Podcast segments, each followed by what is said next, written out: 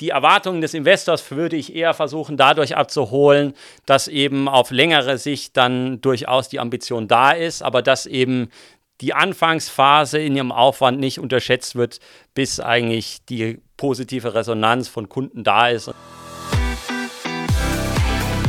Meet the CFO, ein Podcast der Universität St. Gallen mit Dirk Schäfer und Florian Hohmann.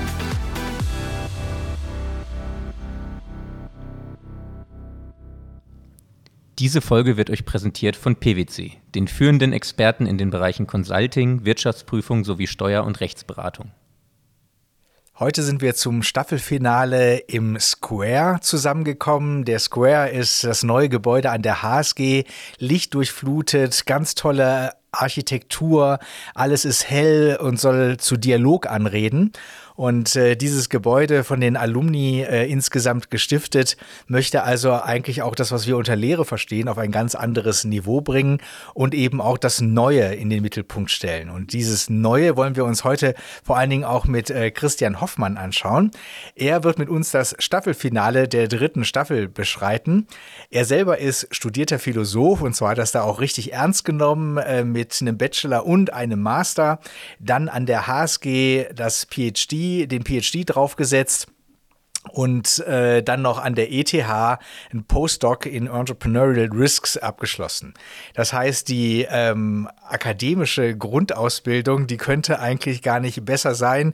Die besten Universitäten und eine sehr vielschichtige Ausbildung. Und wo ist er damit gelandet? Er hat eigentlich direkt nach dieser ganzen Ausbildung als Head of Finance in einem Startup begonnen, um danach eben selber eines zu gründen. Und dabei ist es nicht geblieben. Also er hat verschiedene Startups gegründet, häufig auch eben die Rolle eines äh, CFOs oder desjenigen, der eben die finanzielle Führung unter sich hat, dann äh, angenommen. Er selber ist Jahrgang 87 und wir freuen uns sehr, dass wir heute eben mal darüber reden können, wie eigentlich so eine Lernkurve aussieht, wenn man im Start-up-Bereich tätig ist und äh, mit welchen Herausforderungen man dort zu kämpfen hat, die eben außerhalb von den Großkonzernen, die wir sonst ja häufiger mal im Fokus haben, äh, stattfinden. Wir freuen uns sehr. Herzlich willkommen, Christian Hoffmann. Vielen herzlichen Dank, lieber Dirk, für die Einladung. Ich freue mich, hier zu sein. Sehr gerne. Also als erstes würde mich mal interessieren, eben, äh, das fällt ja auf, studierter Philosoph. Und das ist ja dann, wenn du den Bachelor gemacht hast und einen Master draufgesetzt hast, auch nicht so, dass du dann im Bachelor gemerkt hast, oh nee, das ist ja doch nicht so richtig meine Welt, sondern im Gegenteil, es ist deine Welt. Was ist denn aber eigentlich, wenn man äh, von der Schule kommt, 18, 19 Jahre alt ist, wie kommt man dann darauf, Philosophie zu studieren? Das ist eine sehr gute Frage, Dirk. Ähm, die Begeisterung für Philosophie ist mir sehr früh gereift. Eigentlich schon eben bevor ich die, die, das Gymnasium abgeschlossen habe. Nämlich eben dort in der Oberstufe hatte ich das Privileg, äh, Philosophie als Zusatzfach zu belegen und dadurch die Philosophie auch etwas besser kennenzulernen und die, die Philosophen, die die Geschichte geprägt haben, auch kennenzulernen und deren Gedanken. Und äh, insofern war das äh, eine fundierte Entscheidung nach, äh, nach dem Abitur, dass ich äh, Philosophie studieren möchte.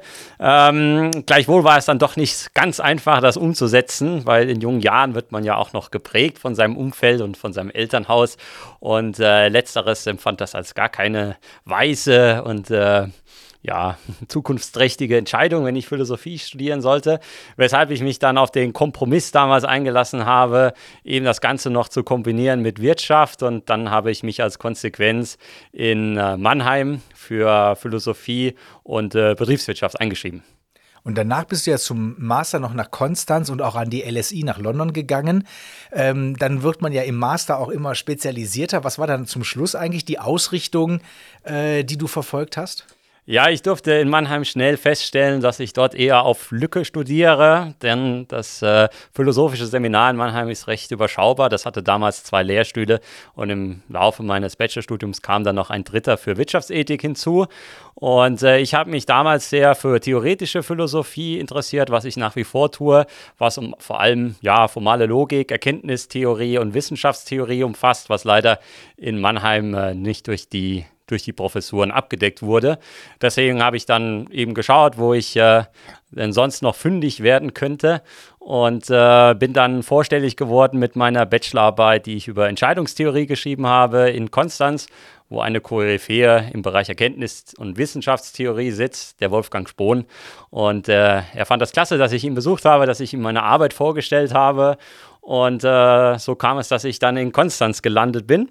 Und äh, dann dort mit der Freiheit, nicht äh, das zu machen, was äh, mir damals nur als äh, leitgebende ja, äh, ja, Regel mit auf den Ge Weg gegeben wurde, mit dem Zusatz an BWL, äh, kam dann in mir selbst intrinsisch heraus äh, die Motivation, an das anzuschließen, was ich vorher gemacht habe.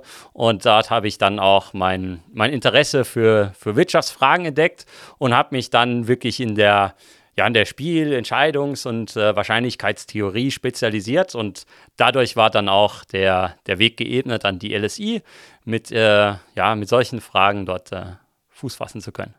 Ist das, weil ich habe es jetzt zum ersten Mal gehört, dass man in Kombination Philosophie und BWL studieren kann.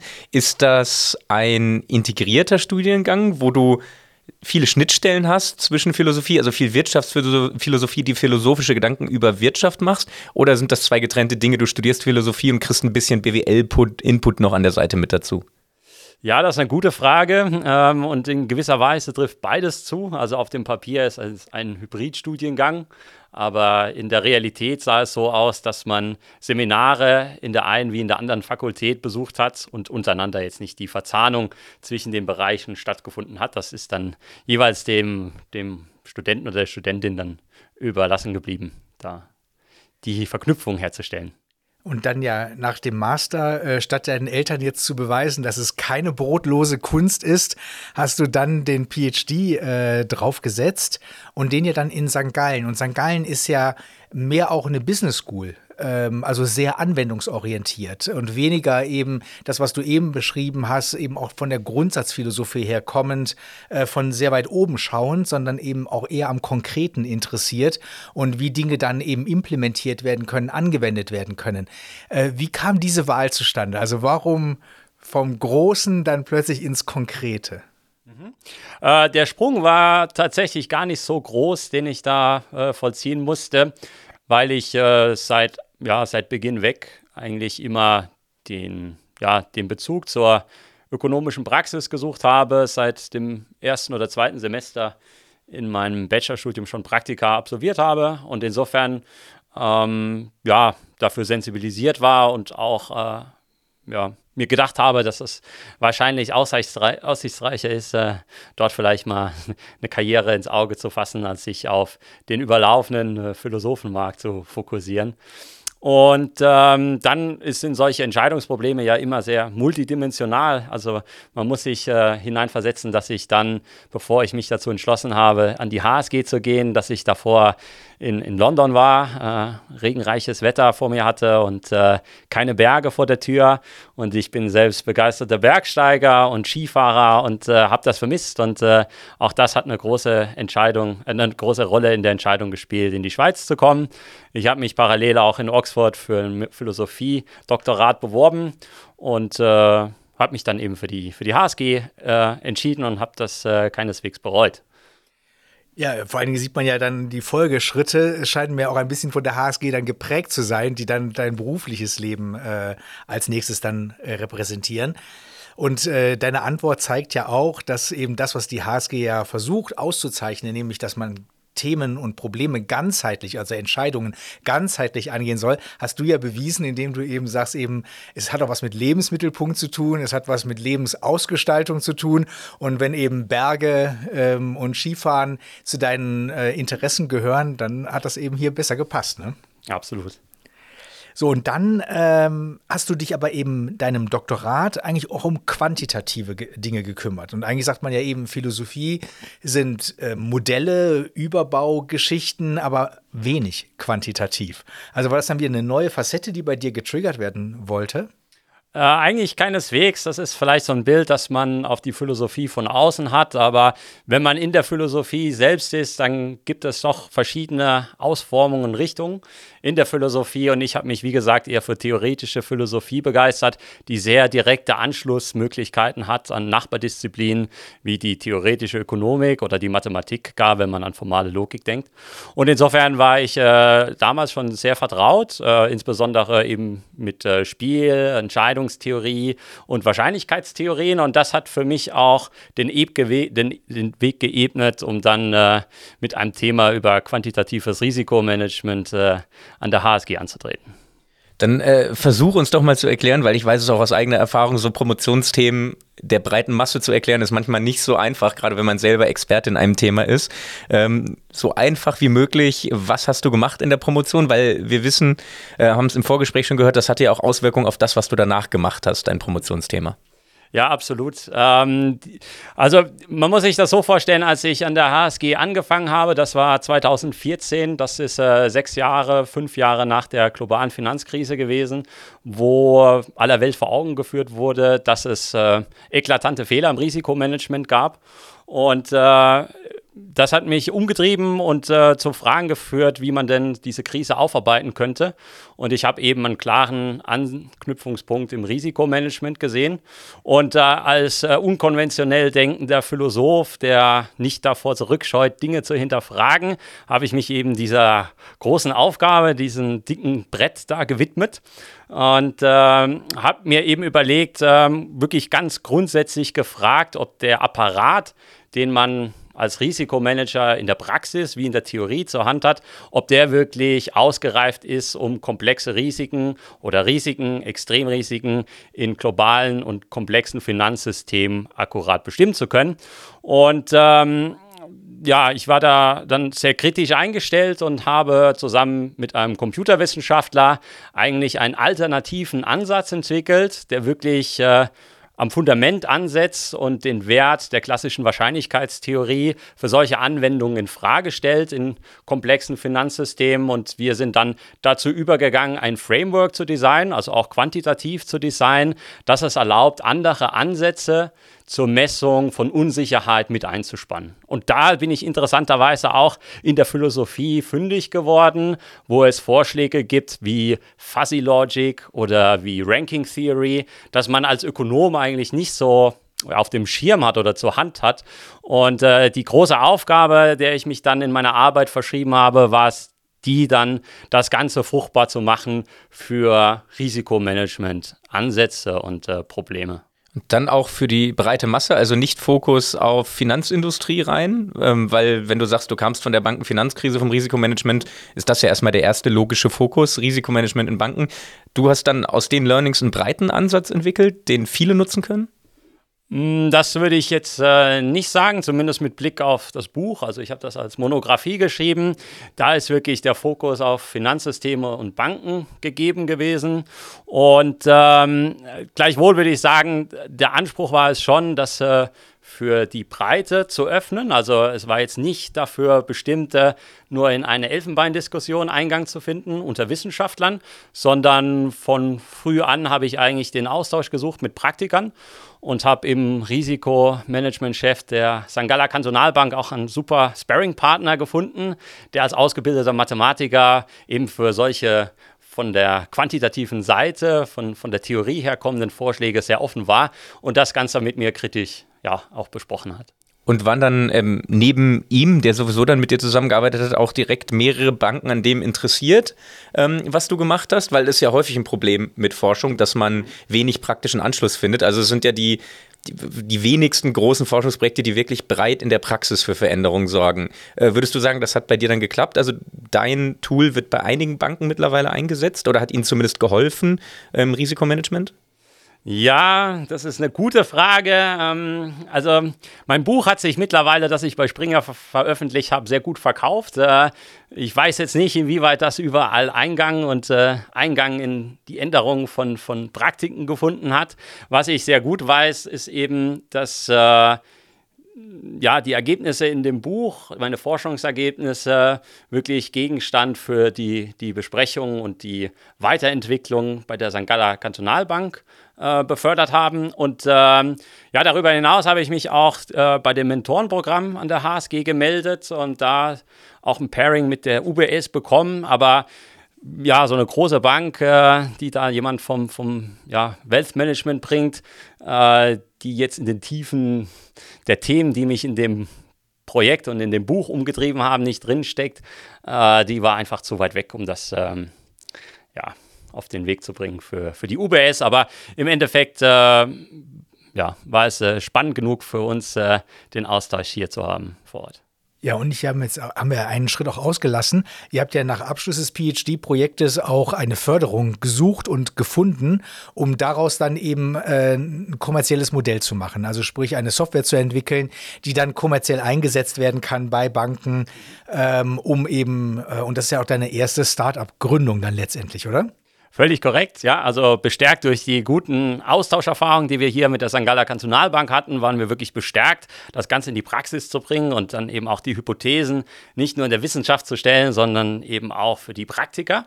Und äh, generell ist ja die Kluft zwischen Theorie und Praxis im Risikomanagement eher gering und man trifft auf sehr gut ausgebildete Leute im Risikomanagement, im Banking und äh, die leicht verstehen, was einen als Wissenschaftler im Risikomanagement beschäftigt. Und äh, genauso war es. Also wir haben uns dann in Deutschland um ein Förderprogramm von der Bundesregierung, von dem Wirtschaftsministerium beworben. Äh, Exist heißt das Programm und äh, über eine Assoziierung mit der Hochschule, was in unserem Fall die Universität Mannheim war, im Bereich der Finanzmathematik hatten wir dann wirklich äh, den Startplatz gegeben bekommen, um das Ganze in ein Startup und äh, in ein Geschäft zu überführen. Genau. Was waren jetzt da deine ersten Erfahrungen? Also äh, du brauchst dann ja auch ein Team, du bist nicht derjenige, der die Software schreibt, nehme ich mal an. Ähm, das heißt, es geht auch wieder um Zusammenarbeit und jetzt nicht für ein Forschungsprojekt mit offenem Ausgang, sondern jetzt für ein Projekt, wo man auch die Kommerzialisierung immer vor Augen haben muss. Also wer bezahlt da was für Lizenzen oder äh, wie auch immer das Modell dann eben aussieht äh, dafür und ist bereit, das entsprechend einzusetzen. Also nochmal ganz anders. Außerdem geht es ja auch irgendwann mal darum zu sagen, jetzt will ich damit Geld verdienen äh, beziehungsweise den Lebensunterhalt äh, finanzieren, der vielleicht noch durch das Forschungs- oder durch das Förderprogramm äh, abgedeckt ist. Aber das ist ja schon der Schritt eben in die Privatwirtschaft. Genau. Ähm, ja, also im Kernteam, mein Forscherkollege, der Informatiker und ich äh, waren da hochmotiviert und wir hatten ziemlich viel Komfort und zu viel Komfort ist eigentlich schlecht, um äh, Dinge voranzubringen, weil wir die Sicherheit des Stipendiums über drei Jahre hatten und äh, das ja auch nur eine Scheinsicherheit ist, weil es ja schnell darum gehen soll, zu prüfen, ob das, was wir uns da überlegen, auch auf einen Markt trifft, auf eine Nachfrage trifft. Und ähm, das erste große Learning, das wir gemacht haben, ist, dass nicht alle unseren natürlichen Enthusiasmus für das, was wir entwickelt und äh, erforscht haben, gleich teilen. Und äh, das trotz des Verständnisses, dass wir der Gegenseite eben hochqualifizierte Risikomanager, die eben eine sehr gute Ausbildung auch im, in MINT-Fächern genossen haben, dass selbst die nicht gleich den großen Scheck unterschreiben und äh, einen Prototypen einkaufen würden. Das war so eine erste große Erfahrung, die wir gemacht haben und wir waren ja etwas äh, überrascht darüber, wie lange manches doch dauert. Gerade im Austausch mit Banken. Also überrascht und enttäuscht eigentlich, dass es dann doch nicht das Tempo hat, was ihr selber angeschlagen habt. Und ähm, ja, das Tagesgeschäft, was daraus auch resultiert oder dann auch das Feintuning. Und man sagt ja sowieso immer, die Tücke steckt im Detail, äh, was einen dann ja auch so ein bisschen wie den Enthusiasmus nimmt, oder? Ja, absolut. Also am Anfang hatten wir eben diesen, diesen Zaubermoment, äh, als alles gestartet ist. Und äh, wir waren ja eben auch sehr bestärkt. Das war ja nicht so, dass wir jetzt völliges Neuland betreten, sondern wir waren ja wirklich bestärkt durch die Rückmeldungen, die wir von, von ja, Daniel Nihus an der St. Galler Kantonalbank bekommen haben. Und insofern waren wir Feuer und Flamme und der Überzeugung, dass wir schnell durchstarten können. Und ähm, uns hat ein bisschen äh, das Verständnis dafür gefehlt, ähm, wie die Bewertung des äh, Ventures oder des Vorhabens von der Gegenseite äh, aussehen könnte.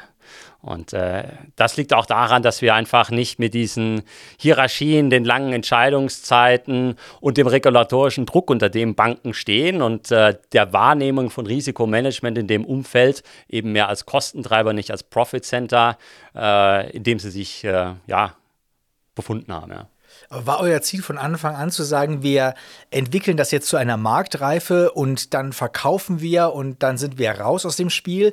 Oder war eure Anfangsintention zu sagen, äh, das ist der Beginn eines langfristigen gemeinsamen Businesses?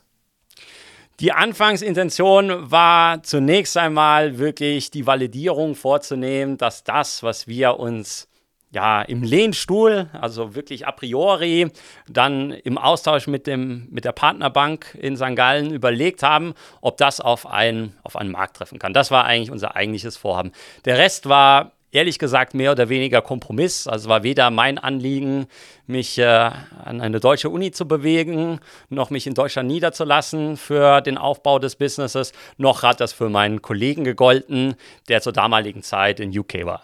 Und äh, insofern war das am Anfang schon ein großer Kompromiss, den wir von beiden Seiten einzugehen hatten. Und äh, wir hatten eigentlich die etwas naive Vorstellung, dass wir möglichst schnell ein skalierbares Softwareprodukt entwickeln, das sich dann ja sehr leicht und schnell verkaufen lässt. Und äh, dem war alles andere. Äh, das war alles andere als der Fall. So, und wie ist es dann ausgegangen? Das ist so ausgegangen, dass wir doch äh, Erfolg hatten, äh, in dem Sinne, dass wir eine, eine Partnerbank in Deutschland gefunden haben, äh, vorstellig wurden und äh, auf positive Resonanz gestoßen sind und das sich aber dann nur darin geäußert hat, dass wir da ja einen Sparring-Partner zur Hand hatten, die uns äh, Feedback und Zugang zu Daten gegeben haben, um unsere Überlegungen ja, mit Leben zu speisen und äh, auch ein Testumfeld für die äh, Software-Prototypen zu bekommen, die wir entwickelt haben.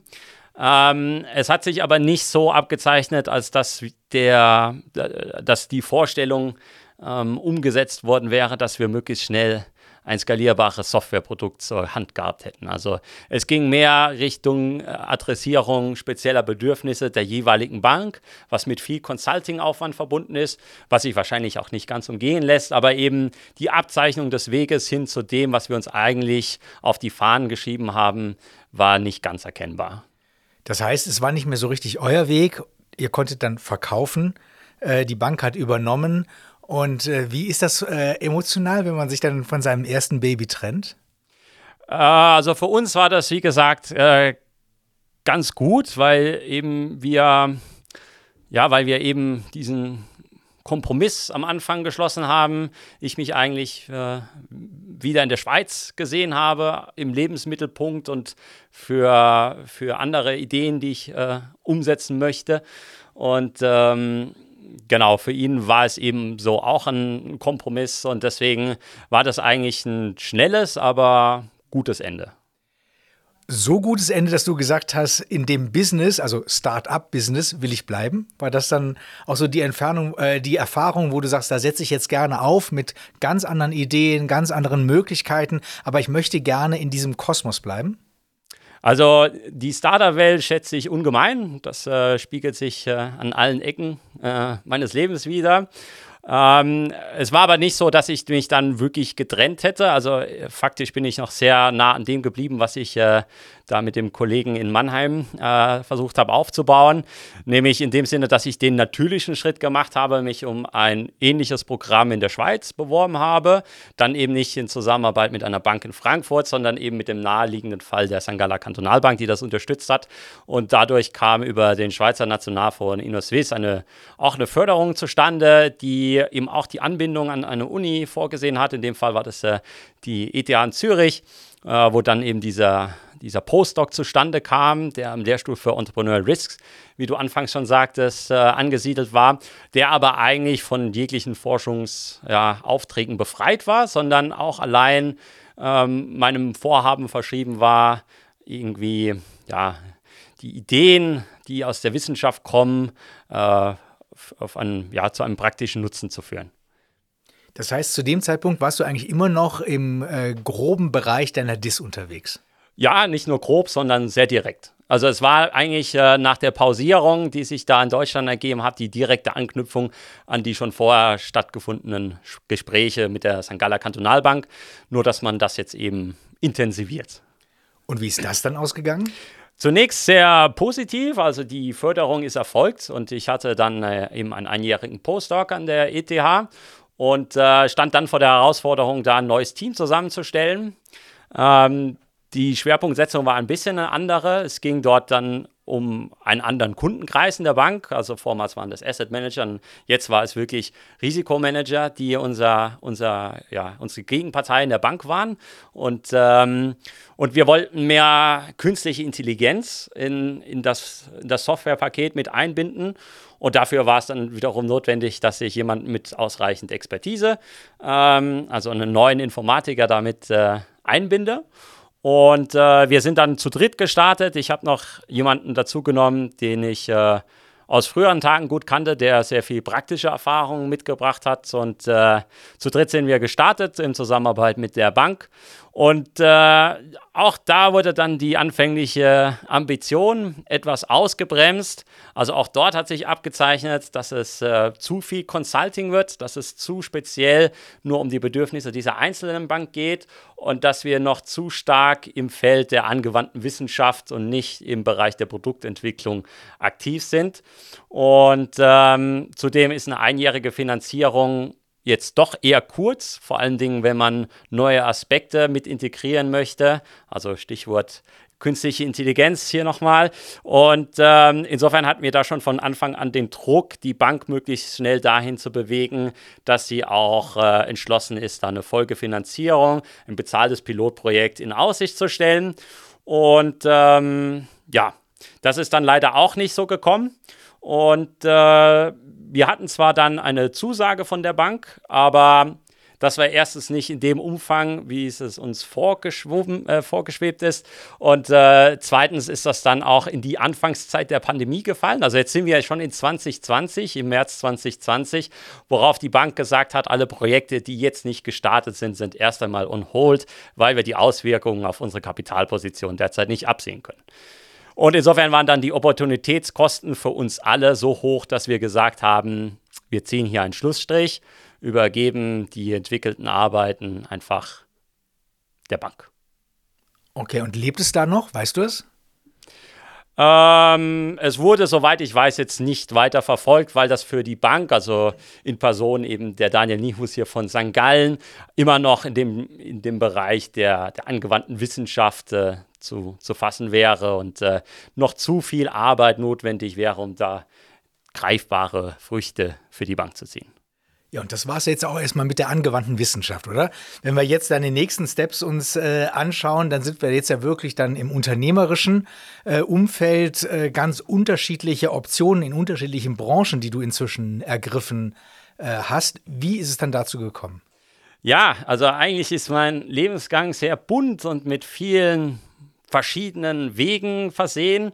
Äh, also eigentlich müssten wir eigentlich chronologisch gesehen wieder Schritte zurückgehen. Also Meinen allerersten Job oder ja, meine erste Stelle habe ich nicht mit der eigenen Gründung angetreten, sondern eigentlich in einem Robotik-Startup, wo ich mich äh, direkt nach dem Abschluss des PhDs in der HSG beworben habe. Auch einfach nur auf eine Ausschreibung hin, die ich äh, hier an der HSG gesehen habe. Und dort wurde für ein Robotik-Startup, Verity Studios, ähm, eine, ja, eine Finanzanalystenstelle äh, da wurde eine, eine Person für eine Finanzanalystenstelle gesucht. Und darauf habe ich mich beworben. Und äh, das war eben der Zeitpunkt, als es noch nicht klar war, ob wir eine Finanzierung bekommen für das Unternehmen in, in Deutschland. Und äh, da das ursprünglich als äh, Teilzeitstelle ausgeschrieben war, hat mir das eigentlich als äh, äh, ja sehr, sehr, ist, ist, ist, ist mir das sehr passend aufgefallen und dann habe ich mich dort beworben. Und dann bist du ja, glaube ich, direkt aber in Gespräche eingetreten, diese Stelle zu erweitern, äh, damit es auch eine Ganztagesstelle sozusagen äh, wird, die dich finanziert und die dann dich auch ausfüllt äh, in jeglicher Hinsicht. Und äh, das ist dann in Richtung CFO gegangen gleich, oder? Ja, also ich habe mich mit dem, mit dem Startup darauf geeinigt. Die waren damals in einer Phase, wo sie nicht mehr ganz klein waren. Sie hatten 18 Mitarbeiter, hatten schon einerlei Umsätze und sind äh, das noch einzuschieben in einem Feld unterwegs, wo Drohnensysteme entwickelt werden. Und der Kern der USP, den sie eigentlich vorweisen können, ist, dass sie eine Technologie entwickelt haben, womit sich Roboter oder Drohnen in Innenräumen verorten können, wo eben GPS nicht funktioniert. Und das ist eigentlich der Kern der Technologie, der aus der ETH und diesem, in Form dieses Startups hervorgegangen ist. Und ähm, diese Drohnen wurden zu der Zeit in 20, 2017 eigentlich im Live-Entertainment ausschließlich eingesetzt. Das sind also Musicals, Konzerte oder Theaterschauspiele. Und äh, ich habe selbst eine tolle Produktion von Cirque du Soleil in Manhattan besucht, wo die Drohnen zum Einsatz kamen für tolle choreografische Einlagen mit so hohen äh, Sicherheitsstandards, dass es nicht notwendig war, Sicherheitsnetze zwischen der Bühne und dem Publikum zu spannen. Und äh, genau, ich bin dann mit den Leuten in dem Unternehmen, wo ich eigentlich die erste ja, äh, der erste Hire war, der eben nicht aus diesem Lab herausgekommen ist von der ETH und der nicht ein Ingenieur ist, bin ich dann eben in Gespräche getreten und äh, habe ihnen versucht äh, aufzuzeigen, dass es da durchaus Verwendungsmöglichkeit, Verwendungsmöglichkeiten gibt für jemanden, der eben nicht äh, dieses ganze Know-how mitbringt, der aber vielleicht dabei trotzdem helfen kann, das Geschäft zu entwickeln. Und äh, das hat dann auch funktioniert. Wir haben dann so eine dreimonatige Probephase gehabt, wo ich mich dann einbringen konnte und im Laufe dieser Zeit dann auch andere Verticals für dieses Startup ausgekundschaft haben, neben dem Live-Entertainment, weil die Technologie, die das Unternehmen ja auszeichnet, sehr viel breiter einsetzbar ist, auch im Zusammenhang mit Drohnen und gegebenenfalls auch unabhängig davon. Und äh, jetzt hat Dirk ja gerade schon angesprochen, dass deine Rolle dann da eher Richtung dem, was man unter einem CFO versteht, gegangen ist, ähm, wobei du dich erst als Financial Analyst da beworben hast. Ähm, was sind dann da so deine konkreten Tasks gewesen. Einmal im Finanzbereich, weil wir haben jetzt ja in dem Podcast schon namensbedingt sehr viele CFOs interviewt, eigentlich immer von Großunternehmen, ähm, die natürlich ganz andere Themen umtreibt, als das, was du dann bei einem 18-Mann-Betrieb, der sich im Wachstum befindet, machen musst. Ähm, was waren da so die großen Challenges, deine täglichen Aufgaben im Finanzbereich und vielleicht auch dann das, was du, wenn du sagst, du warst der Einzige mit BWL-Background da, neben dem Finanzbereich, was hast du sonst noch mitgebracht und sonst noch so übernommen da im Unternehmen? Ja, das war äh, wirklich eine große Herausforderung, die mir da entgegengekommen ist. Äh, vor allen Dingen, da ich ja nicht diesen voll ausgeprägten BWL- oder Finance-Background habe, den es vielleicht bräuchte. Und äh, ja, es ging vor allem um zweierlei. Einerseits eben darum, Strukturen aufzusetzen, Prozesse zu professionalisieren und äh, Daten zu gewinnen, um die Wirtschaftlichkeit zum Beispiel von Einsätzen der Ingenieure vor Ort messen zu können, wie viele Stunden sie auf was verwenden, was verrechenbar ist, dann auch äh, Liquiditätsplanungen vorzunehmen, Budgets zu erstellen und dann zum Zweiten auf der anderen Seite auch vor allem ging es darum, eine neue Finanzierungsrunde vorzubereiten. Also das Unternehmen hat sich in der Vorbereitung auf eine Series A befunden. Und äh, jetzt war die Besonderheit in dem Unternehmen wirklich die, dass äh, der Gründer des Unternehmens äh, eine sehr renommierte Persönlichkeit ist, nicht nur Professor an der ETH Zürich, sondern wirklich äh, ein sehr erfolgreicher Unternehmer ist, der schon eine sehr erfolgreiche Robotikfirma gegründet hat, nämlich Kiva Systems, dass er, ja, ich glaube 2012 na, da möchte ich mich jetzt nicht festlegen, der sich äh, aber im Jahre zuvor eine, eine, eine, Robotikfirma in den USA gegründet hat, die er für 800 Millionen oder so an Amazon verkauft hat, was es mit sich brachte, dass da beste Kontakte zu Investoren an der West- und Ostküste vorhanden waren. Und äh, das eigentlich gut für die, für die Firma tönt, aber für mich als äh, Frischling dann doch ähm, ja, äh, zu große, zu große Anforderungen gestellt hat. Also große Herausforderung für dich war Zusammenarbeit mit amerikanischen VCs, die sehr viele Dinge sehen wollen und von dir wollen, wo du dich erstmal reinarbeiten musstest. Ja, also wenn ich so offen sein darf, äh, es war nicht nur eine Herausforderung, sondern eher eine Überforderung. Also ich kam eben frisch von der Uni, wo ich mich schon einer neuen Aufgabe, einer neuen Herausforderung im Finance gewidmet habe, was aber nichts mit Due Diligence-Prozessen oder Venture Capital zu tun hat. Und ich habe mich erstmals mit äh, ja, solchen Aufgaben konfrontiert gesehen und das gleich in der Anwendung und das eigentlich mit Verantwortung. Und es war dann sehr schnell absehbar, dass das äh, meine Fähigkeiten übersteigt. Das heißt, so Aufstellen von einem langfristigen Finanzplan, sehr detailliert, alle möglichen Rückfragen von den VCs beantworten, das, das waren sehr, sehr komplexe Themen in dem Fall. Absolut, ja. ja. Und was sind jetzt so deine Lessons learned, die du aber aus diesem Job äh, mitnimmst? Mm, also ich habe die Zeit rückblickend äh, sehr wertgeschätzt. Äh, ich habe sehr viel gelernt, eben durch den Austausch mit so erfahrenen Leuten, die wirklich sehr erfolgreich schon als Unternehmer unterwegs waren. Das hat mich eigentlich auch nur bestärkt. Ich habe mich dadurch jetzt nicht demotivieren lassen. Ich nehme das sehr wohl zur Kenntnis und ich denke, das ist grundsätzlich auch wichtig, da selbstkritisch auch zu reflektieren und äh, bestimmen zu können, was man noch an Lücken hat und wie man die adressieren und äh, gegebenenfalls dann ausmerzen kann. Und äh, im Grunde mh, hm, hat es mich eben auf meinem unternehmerischen Weg bestärkt. Und äh, was ich auch sehr geschätzt habe, ist äh, der Austausch und die Zusammenarbeit mit Leuten, die einen, ja, einen solchen Drive haben, die äh, tolle Unternehmen aufbauen können, die ja, super Produkte entwickeln. Und äh, genau. So, und jetzt ist es ja immer so, wenn man sich einer Sache widmet und du hast ja auch einen hohen Eigenanspruch an dich und deine Leistung, äh, dann ist etwas beendet. Das ist eigentlich so ein bisschen wie diese Schweinezyklus-Problematik. Das heißt, man hat ja sich dann nicht Monate vorher da strategisch darauf vorbereitet, dass etwas abschließt und etwas Neues dann kommen muss, sondern dann ist man am Tag X, man hat das eine abgeschlossen, aber das Neue steht nicht zwangsläufig sofort vor der Tür, oder? Genau, also wenn wir das wiederum jetzt chrono äh, chronologisch einordnen, dann sind wir in der Zeit, wo eben diese erste Gründung in Deutschland vollzogen wurde, wo dann klar wurde, als die Finanzierung dafür über das Exist-Stipendium stand und ich gleichzeitig die Stelle bei Verity hatte, dass es da Konfliktpotenzial gibt und da eigentlich das Agreement war, dass ich mich doch eher im Hintergrund halte, weil ich habe ja vorher gesagt, dass ich mich in der Schweiz sehe und auch gerne dort geblieben wäre und jetzt mich weniger hin zu diesem deutschen Startup orientiert hätte.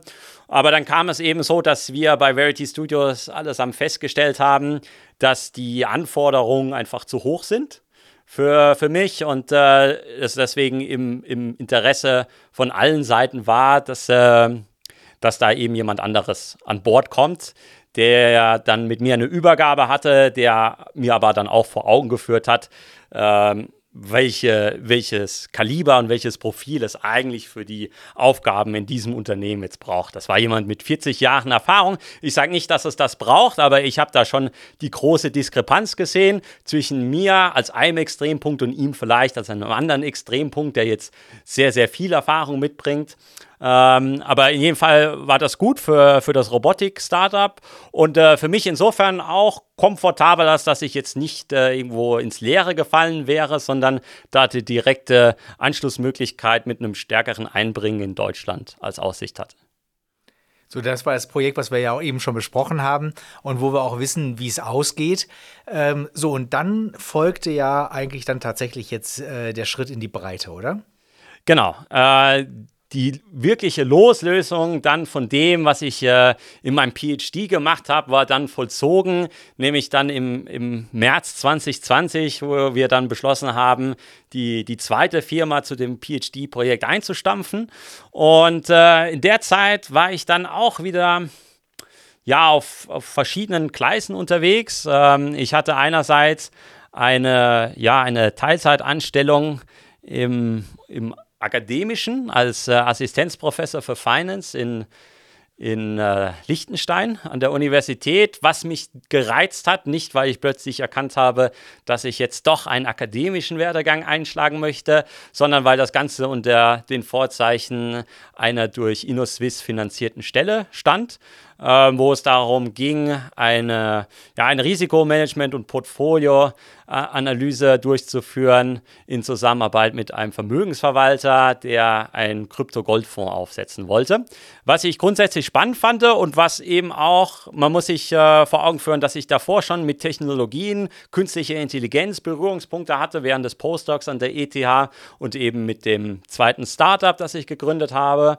Und äh, Blockchain ist dann auch schon greifbare neue Technologie, die man sich im, im Finanzbereich, im Fintech-Bereich dann zuwidmet.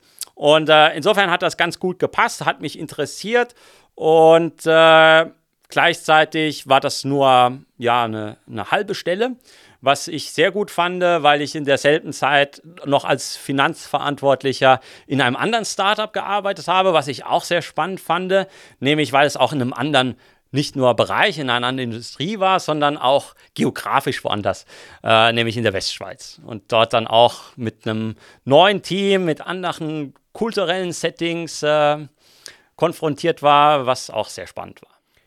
Was hat dir die Überzeugung dann gegeben im neuen Startup? Also du kannst vielleicht gleich noch kurz erklären, was ihr da gemacht habt in den Startup. Äh, was hat dir persönlich dann die Überzeugung gegeben, nachdem du einmal als CFO gesagt hast, okay, das war zu groß für mich, die brauchten jemand anderen mit mehr Erfahrung?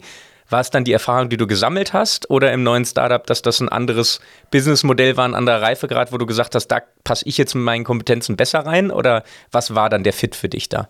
Es war wirklich beides. Äh, einerseits war die Firma kleiner. Es ging um die Vorbereitung auch einer Finanzierungsrunde, aber nur im Seed-Bereich, wo eben hauptsächlich Privatinvestoren äh, zum Zuge kamen. Und äh, zum anderen habe ich mich auch gerade auch durch die Erfahrung und äh, das Erkennen der Lücken in der Verity Studios Zeit äh, stärker gefühlt. Äh, durch die Lehren, die ich daraus gezogen habe, um, um die Herausforderungen dort anzunehmen. Und die Firma, ähm, die hat sich der, ja, dem Zweck verschieben, ähm, ja, im, im, Wassermanagement aktiv zu sein, um einfach äh, an den Endpunkten des Wassernetzes nachvollziehen zu können, äh, wie zum Beispiel äh, äh Wasser verbraucht wird, wie viel Wasser verbraucht wird, wie es um gewisse Eigenschaften des Wassers äh, ähm, ja, besteht, also zum Beispiel hinsichtlich der Flussrate, hinsichtlich Tem der Temperatur oder gegebenenfalls auch der Verunreinigung. Und ähm, genau, und in, in, dem Setting bin ich da angekommen und äh, habe eben dem CEO dabei unterstützt, eben äh, die Finanzierungsrunde vorzubereiten und durchzuführen. Was waren das für Tools, die du dann aufgesetzt hast, also die dann auch so ein bisschen die finanzielle Führung abgebildet haben? Also ich habe erstmal äh, die ganze Finanzplanung auf, auf Vordermann gebracht, äh, insbesondere auch eine Liquiditäts- und Budgetplanung vorgenommen, die äh, bis dato in dem Unternehmen gefehlt hat. Ähm, dann habe ich mich auch intern zum Beispiel der Incentivierung der Mitarbeiter zugewendet, in dem Sinne, dass ich ein Partizipationsscheinprogramm aufgesetzt habe. Und ähm, genau, ansonsten war es dann viel auch Investor Relations. Also ich habe zum Beispiel dann ein Newsletter eingeführt, um potenzielle und bestehende Investoren anzusprechen.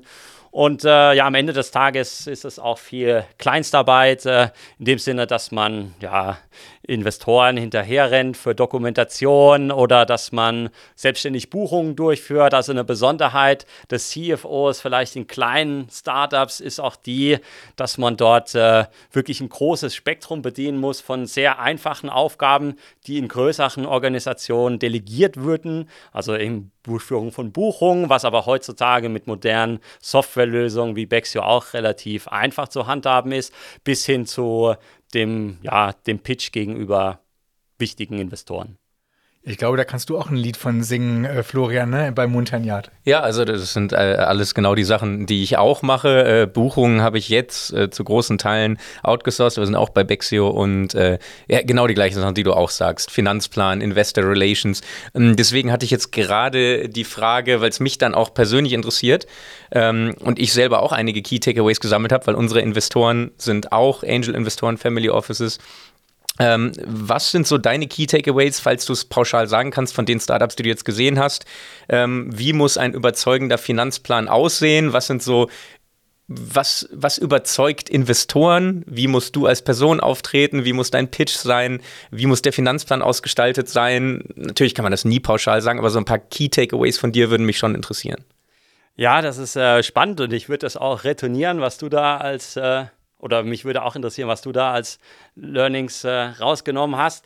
Äh, mein Eindruck ist, ähm, dass es gerade eben, ich kenne nur die Sicht von wirklichen kleinen Unternehmen, also noch nicht äh, Startups, die groß skalieren würden oder die schon viele Mitarbeiter beschäftigen würden, sondern wirklich Startups, die noch dabei sind, äh, zu validieren und äh, ein Proof of Concept zu zeigen. Ja. Und dort ist äh, der Eindruck, dass ähm, einerseits gezeigt werden muss, dass man so sein Handwerkszeug versteht. Und das ist aber wiederum jetzt keine große Herausforderung, die ich äh, sehen würde, weil da gibt es so viele gute Templates, dass das Rad nicht neu erfunden werden muss. Und äh, ja, das ist im Endeffekt leicht zu machen. Deswegen, worauf es dann eigentlich im Kern ankommt, ist, dass, äh, dass die Annahmen hinter dem Herleiten von Projektionen jetzt in der Liquiditätsplanung für die nächsten Monate im Cash-In- und Outflow, dass diese Zahlen von guten und expliziten Annahmen herrühren, die man auch in einer kritischen Diskussion mit Investoren verteidigen kann.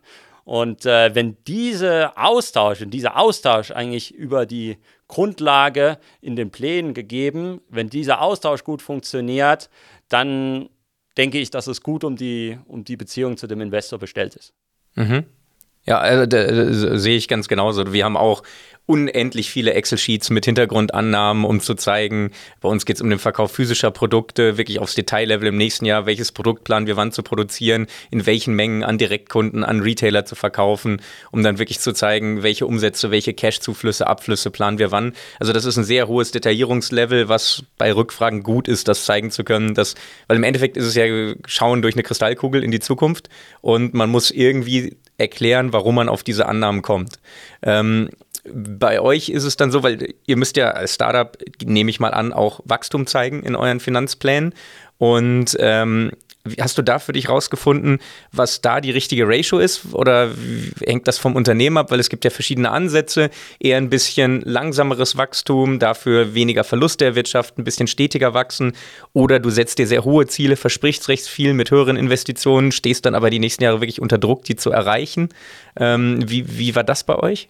Also da tendiere ich eher dazu, dadurch, dass ich die Beobachtung gemacht habe, dass oft äh, die, die Umsätze in, in, in jüngerer Zeit äh, überschätzt werden und auf lange Frist eher unterschätzt werden, dass ich da eher vorsichtige und konservative Annahmen treffe, um dann nicht in die brenzliche Lage zu kommen, dass einfach nur die Hälfte der Planzahlen nach ein paar Monaten vorgewiesen werden kann und dann im Zweifel es um die Liquidität in einem Startup schlecht bestellt ist und man dann wirklich auf Basis einer ungünstigen Lage, wo das Startup eigentlich nicht, nicht so performt, wie man es dem Investor in Aussicht gestellt hat und dann auf der Basis dann ein Gespräch suchen muss, wie das äh, wie das Startup wieder refinanziert werden könnte. Mhm, weil man muss ja immer irgendwie die goldene Mitte finden zwischen Ambition zeigen, aber nicht zu ambitioniert sein, damit man selber seine eigenen Ziele nicht erreichen kann.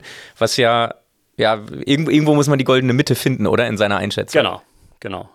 Und das, die Erwartungen des Investors würde ich eher versuchen, dadurch abzuholen, dass eben auf längere Sicht dann durchaus die Ambition da ist, aber dass eben die Anfangsphase in ihrem Aufwand nicht unterschätzt wird, bis eigentlich die positive Resonanz von Kunden da ist und äh, ja.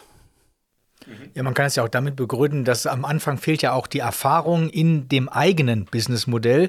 Äh, das heißt, ähm, man muss ja auch da die entsprechende Kurve entlanglaufen, macht am Anfang Fehler, die müssen korrigiert werden. Das braucht wieder Zeit, das braucht vielleicht auch wieder Ressourcen, äh, sodass das ja auch nochmal deine These unterstützt, dass eben auf kurze Frist eigentlich der Erfolg eher überschätzt wird, äh, wenn man sich schon fast am Ziel wähnt und auch glaubt, die Leistung, die man erbringt, die wird einem quasi aus der Hand gerissen und muss dann vielleicht auch leider feststellen, dass es mehr Überzeugungsarbeit bedarf oder dass man auch erst die richtigen Kunden suchen muss, bekannt werden muss, äh, überhaupt klar sein muss, welche Lösung man anbietet, sodass dann also ähm, eigentlich erst auf mittelfristige Sicht dann man auch abheben kann, wenn es überhaupt gut läuft. Ähm, jetzt aktuell bist du äh, wieder Gründer als Hauptbestandteil deines beruflichen Portfolios, muss man ja eigentlich schon sagen. Und jetzt geht es um äh, das Angebot an Laborleistungen im Life Science Bereich wo ihr eben mit äh, Projektentwicklern, also Immobilienentwicklern zusammenarbeitet und äh, ein Angebot aufgestellt habt, was euch als Mittler der Leistungen ermöglicht, äh, jungen oder anderen Life Science Unternehmen eben Labor ähm, Platz und Ausrüstung ähm, versehen mit Services, äh, dass das Ganze dann auch funktioniert, es ein Komfortlevel sozusagen äh, für die Inanspruchnehmer der Leistung gibt, äh, herbeiführt. Ähm, wie läuft's? Ja, das ist eine gute Frage. Wir bestehen jetzt seit ein bisschen mehr als einem Jahr. Wir wurden im Juni, wir haben die Firma im Juni 2021 gegründet, sind also immer noch in einer sehr frühen Phase, sind aber mit sehr viel Leidenschaft dabei. Für mich persönlich besteht die Leidenschaft vor allem darin, dass ich im Unterschied zu den anderen Startups hier ein Startup habe, das wirklich tief im Startup-Ökosystem auch verankert ist. Also mit unserem Geschäft bedienen wir auch Startups, in dem Falle Life Science Startups, wo wir Innovationsparks aufbauen, bedienen wir Life Science Startups als Kunden.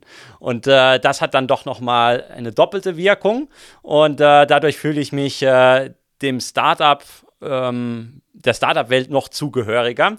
Und der zweite Punkt, der mich äh, mit äh, Faszination fesselt an dem House of Lab Science, wie die Firma heißt, ist äh, die Tatsache, dass es hier zum ersten Mal für mich um etwas geht, das nicht technologiegetrieben ist. Bei den anderen Startups, wo ich entweder angestellt oder als Gründer war, ähm, war es immer so, dass es, eine, dass es eine Technologie gab, die im Vordergrund stand und die als disruptiv in einen Markt gebracht werden sollte.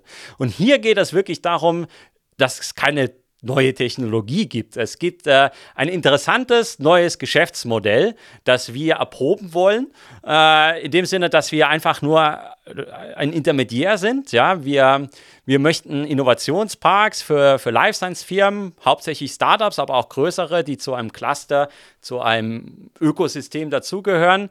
Wir wollen solche Innovationsparks bauen und betreiben, aber nicht in dem Sinne, dass wir sie selbst finanzieren würden, was ja sehr kapitalintensiv wäre, gerade dann auch äh, für den Ausbau von, von Laborflächen, wo man mit circa 3000 Franken pro Quadratmeter rechnen muss. Äh, das wäre ja mal per se jetzt keine lukrative Aussicht für ein Startup-Unternehmer, wo sehr viel Kapital zu binden wäre. Und wir versuchen eigentlich als Intermediär Partner zu finden, die in diesen Ausbau investieren.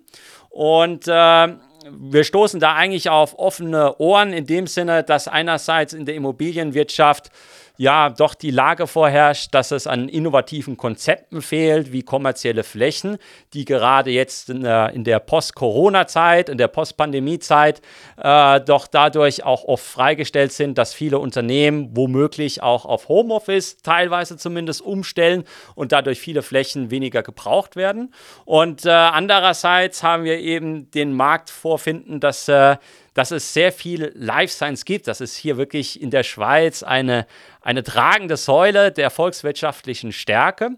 Und äh, wir haben hier nicht nur die Großen im Life Science eben zwischen Nestle und Pharma mit Roche oder Novartis, sondern wir haben hier auch einen starken Mittelstand und Kleinstfirmen. Und gerade an Startups entstehen da jedes Jahr viele neue Startups, äh, und, und die, die suchen eben die suchen eben Flächen. Und äh, die Nachfrage nach solchen Flächen ist sehr viel höher als das Angebot und äh, gepaart mit der Tatsache, dass äh, biologische Labore einen höheren Mietsitz bringen als einfache Büroflächen, ist, äh, ist dann doch eine Ausgangslage gegeben, die äh, durchaus lukrativ für Immobilienwirtschaftler, Immobilienentwickler äh, sich darstellt.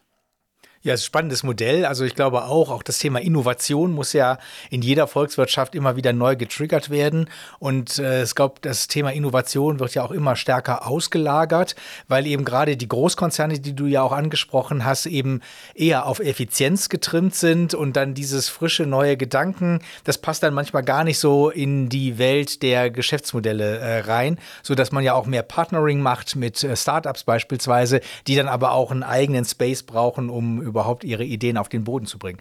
Also von daher, wir wünschen auf jeden Fall da viel Erfolg. Äh, du sagst ja selber, du stehst am Anfang. Wir werden uns in fünf Jahren vielleicht nochmal sprechen äh, und mal gucken, was daraus äh, dann geworden ist. Mich würde interessieren, wenn du jetzt ein Stück, einen Schritt zurücktrittst. Du bist jetzt Mitte 30. Du hast eben einige Geschäftsmodelle gesehen, auch Tätigkeiten im Start-up-Bereich. Und wenn man dir zuhört, merkt man ja deine Begeisterung. Also wirklich eine intrinsische Motivation hast, Dinge zu gestalten, nach vorne zu bringen und ähm, auch Freiheiten brauchst äh, für dich und deine Ideen, äh, die vielleicht dann auch in großen standardisierten Strukturen schwieriger auf den Boden äh, bringen, zu bringen sind. Aber du bist jetzt Mitte 30, das heißt, äh, du wirst auch noch 30, äh, wenn wir es ganz klassisch denken, noch mindestens 30 Jahre Berufserfahrung vor dir haben.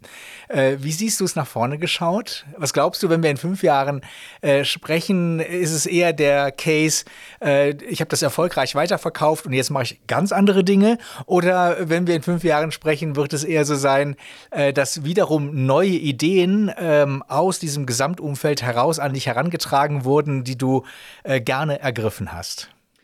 Ja, lieber Dirk, ich würde sagen, es ist ganz klar Letzteres. Also ich verstehe mich selbst als Unternehmer in Herz und Tat bin weniger durch finanzielle Anreize getrieben, wiewohl das natürlich eine Rolle spielt, weil man muss sich auch klar werden, dass man als Unternehmer viele Abstriche hinnimmt, dass äh, viele andere, die andere Wege einschlagen, sehr viel mehr verdienen, sehr viel mehr Sicherheit haben, aber auch nicht dieses Upside-Potenzial. Und insofern ist letzteres auch nicht zu vernachlässigen und spielt auch eine Rolle im Antrieb, aber für mich nicht im primären. Und äh, ich freue mich einfach darüber, ja, Innovationen in die Welt zu bringen und äh, ich begeistere mich auch dafür, meinen Mitmenschen dadurch einen Mehrwert zu bringen. Also darum soll es im Endeffekt gehen. Es geht nicht darum, Leute zu manipulieren, sondern für mich geht es darum, wirklich äh, zu prüfen, ob das, was ich und andere, die ich unterstütze, sich überlegen, was sie entwickeln, ob das wirklich auf eine, auf eine Kundschaft trifft, die äh, das zu schätzen weiß, was wir, was wir bringen und dadurch eben Dinge besser werden, günstiger werden oder Probleme, die es in der Welt gibt, äh, gelöst werden.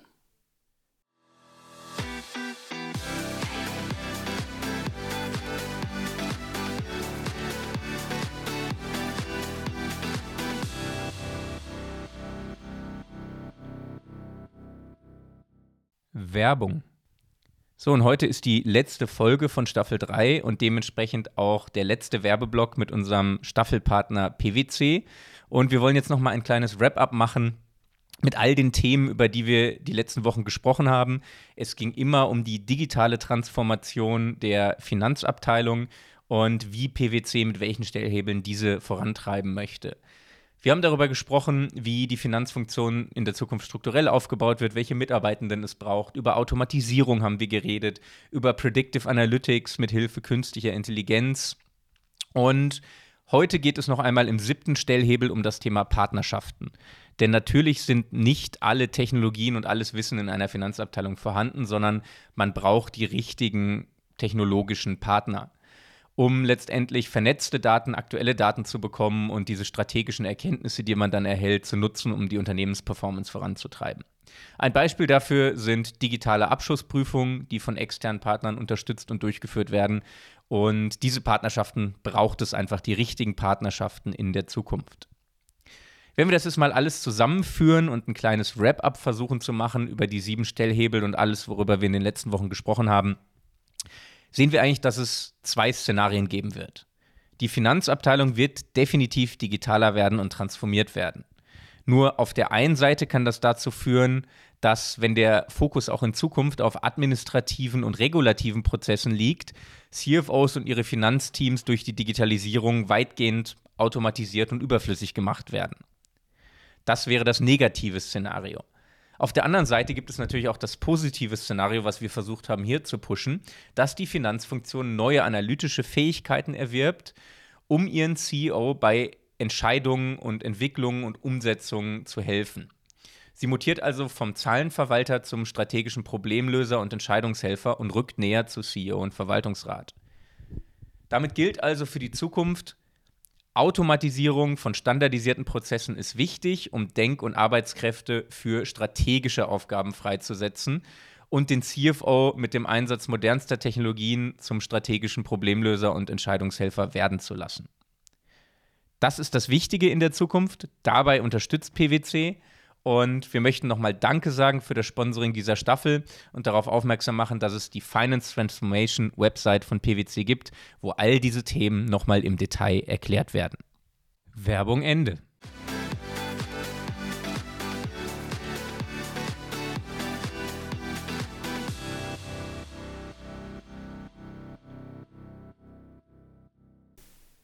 Dann würde ich sagen, gehen wir jetzt in die Kursfragerunde. Selber kochen oder Restaurant besuchen? Restaurant besuchen. Oh, dann mache ich da direkt inhaltlich weiter. Äh, wenn du im Restaurant bist, große Teller und Essen teilen oder jeder bestellt selbst das, was er will, weil du weißt ja selber am besten, was du magst? Da würde ich eher zu letzterem gehen und jeder bestellt für sich selbst, ist dann aber vielleicht offen, ein oder zwei Bisse abzugeben. Was ist der höchste Berg, den du bis jetzt bestiegen hast und wo willst du noch hin? Der höchste so lange war die Dent Blanche von diesem Jahr mit 4358 Meter. Und äh, nächstes Jahr habe ich mir als Hauptprojekt den Eiger vorgenommen, der zwar niedriger ist, aber die Route, die ich einschlagen werde mit dem Mittellegigrad, ist nochmal eine Nummer herausfordernder und deswegen freue ich mich sehr darauf. Und dann bleiben wir auch beim Bergsport. Äh, Sommerbergsport oder Winterbergsport? Da muss ich leider sagen, ist das beides, weil ich sowohl die Skitouren als auch den Sommerbergsport, das Bergsteigen gleichermaßen liebe. Dann kurze Zwischenfrage: Was war der spektakulärste Berg, den du mit Skiern abgefahren bist? Puh, das ist eine gute Frage. Das ist wahrscheinlich äh, von diesem Jahr im März, wo ich alleine über einen Gletscher abgefahren bin und äh, das war die, äh, wie heißt er denn? Das war der Brunnistock im Uri und er ist mir deshalb sehr in Erinnerung geblieben, weil ich dort auf ein Pärchen getroffen bin, äh, wo die Frau hochschwanger war und äh, ich äh, wirklich für einen Moment sprachlos war, dass äh, eine hochschwangere Frau in diesem doch äh, nicht risikoarmen Umfeld auf einem Gletscher in der Abfahrt ist. Okay, das scheint sehr präsent zu sein. Wir kommen aber äh, zurück zu unserer Überschrift, Kurzfragerunde. Tanzen oder singen? Tanzen. Einzelne Konzerte oder Festivals? Einzelne Konzerte. Serien bingen oder einen Spielfilm schauen? Das ist schwierig. Äh, ich bin vielleicht geneigt jetzt zu den Serien. Lieber möglichst viel unter Kontrolle haben oder sich gerne überraschen lassen? Ganz klar letzteres. Ich glaube, dass äh, die Versuche, Dinge unter Kontrolle zu bringen, oft zum Scheitern verurteilt sind. Entspannen lieber auf dem Sofa oder äh, beim Joggen? Eigentlich beides, aber bei intensiven Tagen finde ich Bewegung wichtig, also Joggen. Unordentlicher oder ordentlicher Schreibtisch? Ganz klar ordentlich. Ich glaube, damit sind wir durch. Ähm, du hast eben ja schon sehr mit Begeisterung auch deine Pläne im Bergsport äh, beschrieben. Und auch wenn man dich dir so ein bisschen folgt, auf LinkedIn beispielsweise auch, äh, gibt es ja auch immer wieder Postings, die das äh, so ein bisschen thematisieren. Was macht für dich die Faszination aus? Mm, also ich bin ein sehr freiheitsliebender Mensch. Ich liebe es, Verantwortung für mein Tun wahrzunehmen. Und äh, das finde ich sowohl im unternehmerischen als auch im bergsteigerischen ähm, vorzufinden. Das finde ich in beiden ähm, Gebieten vor. So. Ähm, und der, ja, der, der Anreiz ist auch für mich, äh, was ich auch in, mein, in, meiner DIS adressiert habe, sich dem Risikomanagement zu widmen. Das finde ich in allen Gebieten jetzt in meiner DIS, wo es eben um Risikomanagement geht, im Unternehmerischen, aber auch in, in den Bergen sehr, sehr wichtig, dass man sowohl im Vorfeld gut plant, sich dann aber auch dynamisch auf die Gegebenheiten anpasst, also dass man gegenüber Investoren nicht mit äh, schlechten Plänen kommt, sondern dass man dort Arbeit reinsteckt, sich gute Gedanken macht und äh, dem anderen zeigt, dass es einem wichtig ist, äh, dort äh, gut aufzutreten und im Bergsteigerischen eben, dass man sich mit den Schwierigkeiten der Route, mit der Wettervorhersage und so weiter vertraut macht, dann aber auch auf mögliche Änderungen reagieren kann. Also auch äh, zum Beispiel ein Feedback von einem potenziellen Investor zum Hinterfragen einer möglichen Annahme, die äh, getroffen wurde, aufnimmt und äh, oder auf äh, die Entwicklung in der Zwischenzeit eingeht und seine Projektion entsprechend anpasst und im Bergsteigerischen auch zum Beispiel auf einen Wettereinbruch reagieren kann und nicht dann äh, dem Absturz gefeit ist. Ja. Da habe ich eine kritische Nachfrage an den Risikomanager, äh, weil du hattest ja, glaube ich, gesagt, dass du Bergtouren auch teilweise alleine machst. Ja. Wenn ich das richtig verstanden habe. Ähm, ich gehe auch viele Skitouren und äh, komm, äh, also bin kein großer Kletterer, aber ich gehe oft Skitouren und gehe auch oft Freeriden. Und äh, das mache ich eigentlich nie alleine. Mal eine komplett unspektakuläre Tour habe ich auch schon alleine gemacht. Aber normalerweise, ich habe eine große Lawinenausbildung und Kollegen von mir auch und ich gehe immer mit einem mit dem, weil es gibt ja immer das Restrisiko, dass es einen doch mal verschüttet und alleine gräbst du dich nicht aus. Wie passt das dann mit deinem Risikomanagement zusammen? Das ist eine gute Frage. Der Teufel steckt im Detail. Also ich würde einerseits sagen, wenn man absolut risikoscheu ist, dann hat man äh, im Unternehmerischen erst recht nichts zu suchen, aber man hat auch, glaube ich, eine schlechte Einstellung zum Leben, weil das Leben für mich darin besteht, einfach Risiken zu bewältigen und nicht zu versuchen, Risiken zu vermeiden, was einfach unmöglich ist. Und insofern geht es äh, im Bergsteigerischen und auch bei Skitouren darum, für mich äh, äh, für mich darum, die, die Risiken abzuschätzen. Und äh, wenn ich allein unterwegs bin, dann weiß ich, dass ich noch ungefähr in meiner Komfortzone bin.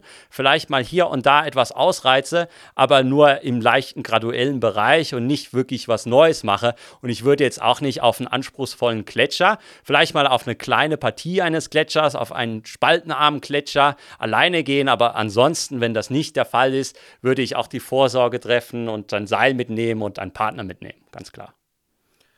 Und äh, wenn du eben die Risiken ja erkennst, dann bist du auch in solchen Dingen, die dich faszinieren, bist du rational genug, dich dann auch nicht mitreißen zu lassen. Also wenn du dich ja auch dann teilweise wochenlang auf etwas vorbereitest und äh, du hast das Wetter schon angesprochen, dann gibt es vielleicht ein paar Unklarheiten, äh, dann kannst du rational genug äh, in solchen Momenten auch sagen, dann mache ich es heute nicht. Das sollte immer der Anspruch sein, aber die Realität zeigt, dass das ganz klar nicht der Fall ist.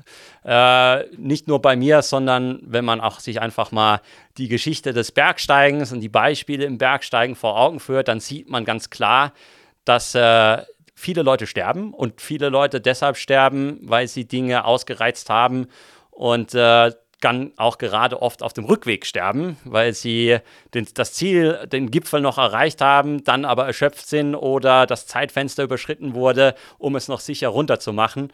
Und ähm, aber auch das, denke ich, ist vertretbar. Ich möchte da niemandem vorschreiben, was richtig und falsch ist. Und es kann auch nach wie vor rational sein, äh, gegebenenfalls äh, zu sterben, auch wenn das jetzt brutal klingt, aber es hängt natürlich davon ab, am Ende des Tages, was die Ziele in einem Leben sind.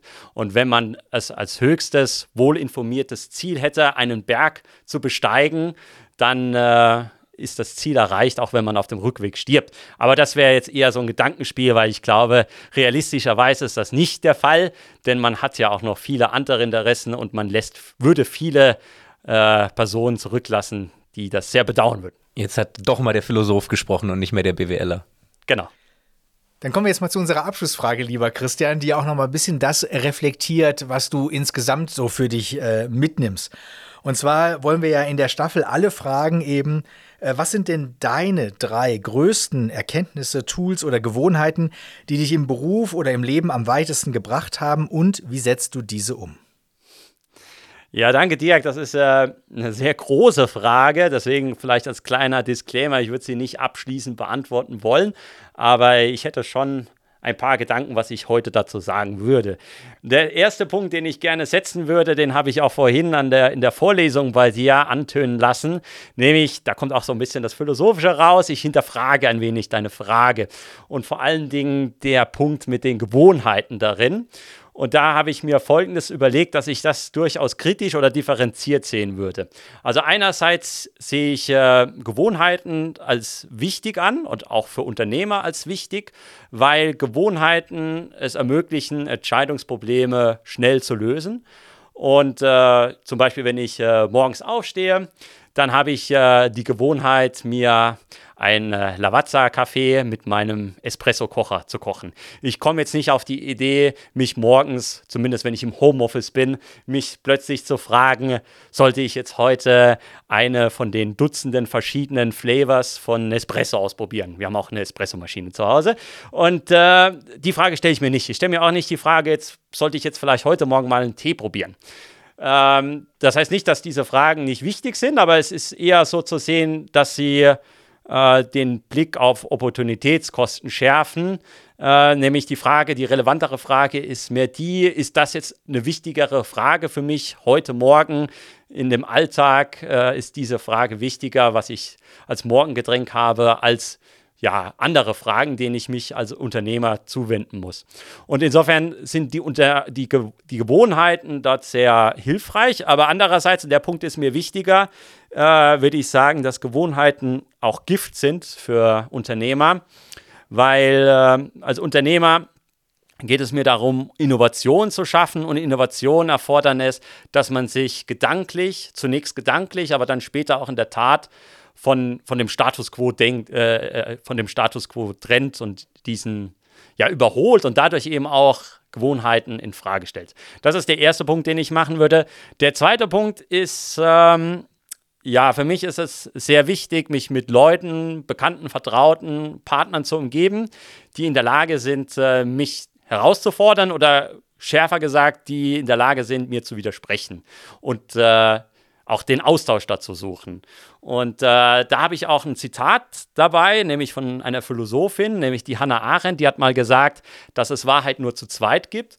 Und äh, deswegen vor dem Hintergrund ist der, der Austausch mit einem oder mehreren Sparing-Partnern, sage ich mal, sehr wichtig, um herauszufinden, ob man sich auf dem Weg hin zur, zur Wahrheitsfindung begibt oder bewegt oder ob man fälschlicherweise auf einem Holzpfad ist. Und äh, deswegen ist der Austausch mit anderen und ein kritischer Austausch sehr wichtig. Und ich setze das eigentlich so bei mir um, dass ich sehr direkt bin und äh, dass ich in gewisser Weise im positiven Sinne streitlustig bin und äh, da gern die Konfrontation suche und äh, mich dadurch auch bereichern lasse, wenn da Gegenwind kommt. Und zum Dritten würde ich noch sagen, und den Punkt habe ich in der Vorlesung vorhin bei dir auch gemacht, und das ist mehr aufs Geschäftliche fokussiert, auch wenn man es durchaus breiter fassen kann, nämlich die Anspielung auf das Buch von äh, Dale Carnegie mit How to Win Friends and Manipulate People. Ähm, das ist für mich ein ganz tolles Buch und äh, da lässt sich sehr viel Erkenntnis draus ziehen und äh, weniger in dem Sinne, wie es der letzte Teil von dem Buchtitel suggeriert, dass man möglicherweise einen Aufruf hätte, Menschen zu manipulieren. Darum geht es, glaube ich, nicht. Sondern ich sehe es eher als Appell dazu, ja, zu mehr Empathie und äh, zur Ausbildung der Fähigkeit, sich in die Perspektive des Gegenüber, eines anderen, eines Kunden möglicherweise hineinzuversetzen und auch die Probleme, die diese andere Person hat, wahrzunehmen und dann wiederum als Unternehmer gesagt, diese dann zu adressieren mit neuen Produkten oder Dienstleistungen. Ich glaube, der Titel bei Dale Carnegie ist auch Influence People, nicht Manipulate. Ähm, wobei man ja bei heute den modernen Influencern tatsächlich manchmal immer sofort beim äh, Manipulierungsgedanken ist, wenn einem da Dinge um die Ohren geworfen werden, die man unbedingt ausprobieren soll. Ja, vielen Dank dafür. Also ich finde das ein äh, tolles Plädoyer, also auch gerade das äh, mit der Empathie, weil ich glaube eben persönlich auch, dass viele Dinge einen dann weiterbringen, wenn man es schafft, ähm, Win-Win-Situationen zu kreieren. Und um eine Win-Win-Situation zu kreieren, muss man auch die Empathie überhaupt erstmal aufbringen, zu verstehen, welche Position das Gegenüber einnimmt, um dann gemeinsam überlegen zu können, wie bringt uns das weiter. Und äh, finde ich auch nochmal einen sehr schönen Aufruf, äh, sich zu überlegen, wie man sich da selber ein bisschen positioniert. Lieber Christian, ganz herzlichen Dank. Eine kurzweilige Stunde ist schon wieder rum. Ja, ich danke euch ganz herzlich, lieber Dirk und lieber Florian, dass ihr mich eingeladen habt. Und äh, ich kann das nur retournieren. Ich hatte auch ein sehr angenehmes Gespräch mit euch beiden. Vielen Dank.